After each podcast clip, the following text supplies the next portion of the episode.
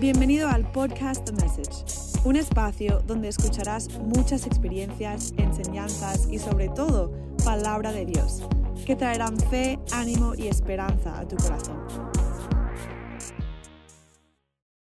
Hoy quiero hablarles de algo que vengo tratando en, mi vida, algo de lo cual presto mucha atención, escudriñando las escrituras, meditando en ello.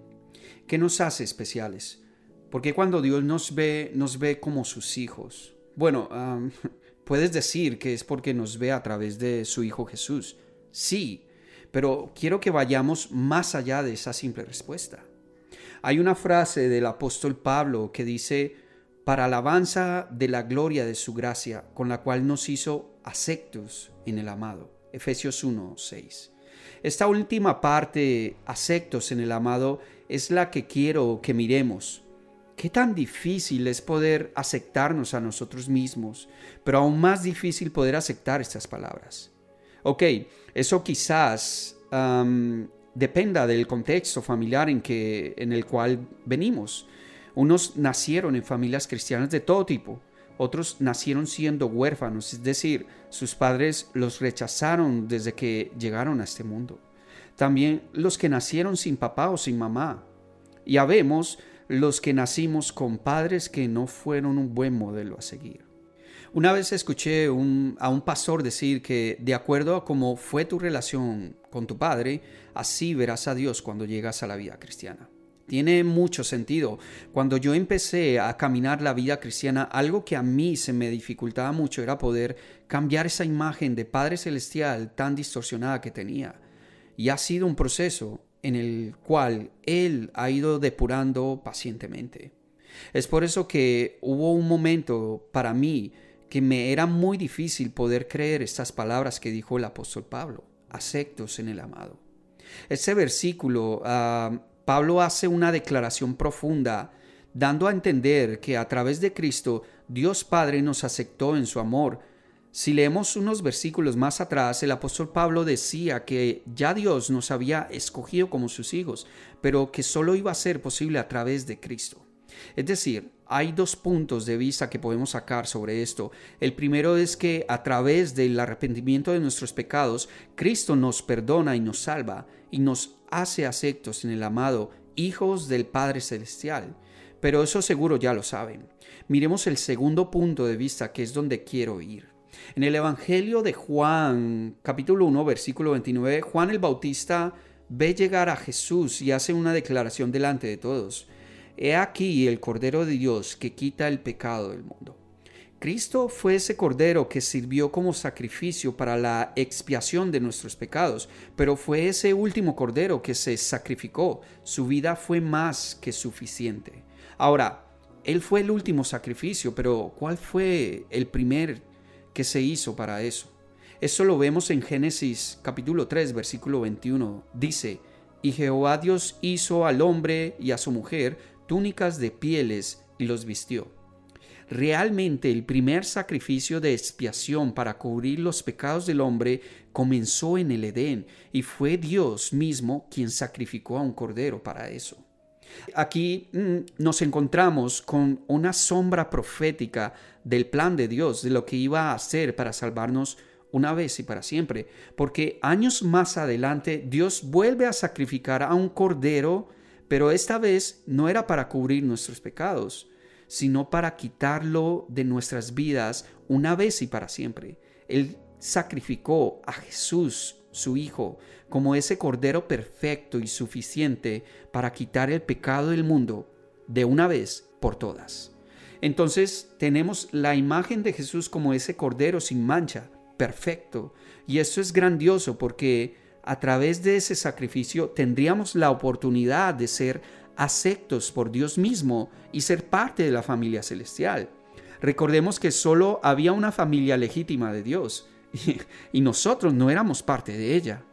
Pablo dijo, así que ya no sois extranjeros ni advenedizos, sino conciudadanos de los santos y miembros de la familia de Dios. Efesios 2.19. Aleluya. Ok, pero volvamos al tema del Cordero de Dios. Cristo Jesús en la cruz, como ese Cordero siendo sacrificado por Dios mismo, por nosotros. Si te pones a pensar, nosotros somos cristianos con piel de cordero delante de Dios. Suena un poco extraño, ¿verdad? Pero tiene relación con la frase del apóstol, aceptos en el amado. Y quiero darles una ilustración que nos hará entender lo poderosa de esa frase. El oficio de pastor es un oficio muy interesante que requiere de mucha dedicación y entrega. Un pastor conoce muy bien su rebaño, a cada una de sus ovejas, tal y como lo dice Juan 10, 14. Yo soy el buen pastor y conozco mis ovejas, y las mías me conocen. El buen pastor es el que hará lo necesario para el bien de sus ovejas, las cuidará con recelo, eh, las alimentará bien, les sanará las heridas, cualquier cosa. Ahora, ese pastor se alegra cuando vienen nacimientos de nuevos corderitos. Él sabe muy bien en qué temporada habrá nacimientos de muchas crías. Y hay algo muy interesante que aprendí leyendo un artículo de Stigman sobre esto. En la región de Montana, los Estados Unidos, hay partes donde puedes ver muchas granjas de corderos. Y lo particular es que la primavera es la época de los corderos. Es decir, cuando nacen las pequeñas ovejas. Sin embargo, la primavera en Montana es diferente, es, extraña, porque hay tormentas de granizo que vienen del norte. Esto produce también la nieve sobre las praderas, haciendo que hayan temporadas prolongadas de frío durante la época de los nacimientos. Entonces, cuando las ovejas tienen que dar a luz en esta clase de clima, muchas de las ovejas y corderos se mueren los granjeros quedan prácticamente con una cantidad de ovejas madres con corderitos muertos y con muchos corderitos huérfanos. Cuando eso sucede, el pastor lo que hace es que coge a los corderos huérfanos para dárselos a las ovejas madres sin corderitos. Pero no es así de sencillo como pensamos, porque si cogemos a un cordero huérfano y lo ponemos con una oveja madre ah, diferente, ella comenzará a olerlo por todas partes hasta que empieza a menear la cabeza hacia él, corderito, como diciendo, ese no es el olor de nuestra familia, y lo aleja. Pero lo que hace el pastor para solucionar esto es que coge al corderito que se le murió a la madre, le quita la piel y se la coloca sobre el otro corderito que quedó huérfano. Después de eso, ponen al corderito huérfano con esa piel desgarbada y lo colocan junto a la madre, que lo huele por todas partes sin prestarle atención a su apariencia, hasta que la madre oveja lo acoge y le da de mamar de su leche. Lo que pasó aquí es que el cordero huérfano fue aceptado por la oveja madre como parte de su familia, porque ese corderito tenía esa fragancia familiar, dándole también el privilegio de ser alimentado por ella. Me encanta esta ilustración, le da mucho sentido y otra perspectiva a la frase de Pablo, aceptos en el amado. Nosotros, delante de Dios, con la piel del cordero encima, con ese aroma de Cristo, el aroma del cielo, siendo aceptados por Dios en el amado. Y ahí es cuando decimos que nuestro Padre Celestial, cuando nos ve, ve a su Hijo Jesucristo el Cordero de Dios que quita el pecado del mundo. Hay esperanza, hay esperanza en Cristo Jesús.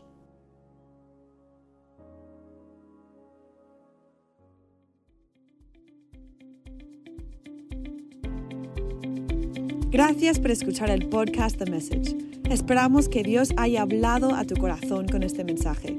Y si crees que puede edificar a otros, compártelo a tus seres cercanos o en tus redes sociales. Nos vemos en el próximo mensaje. Bendiciones.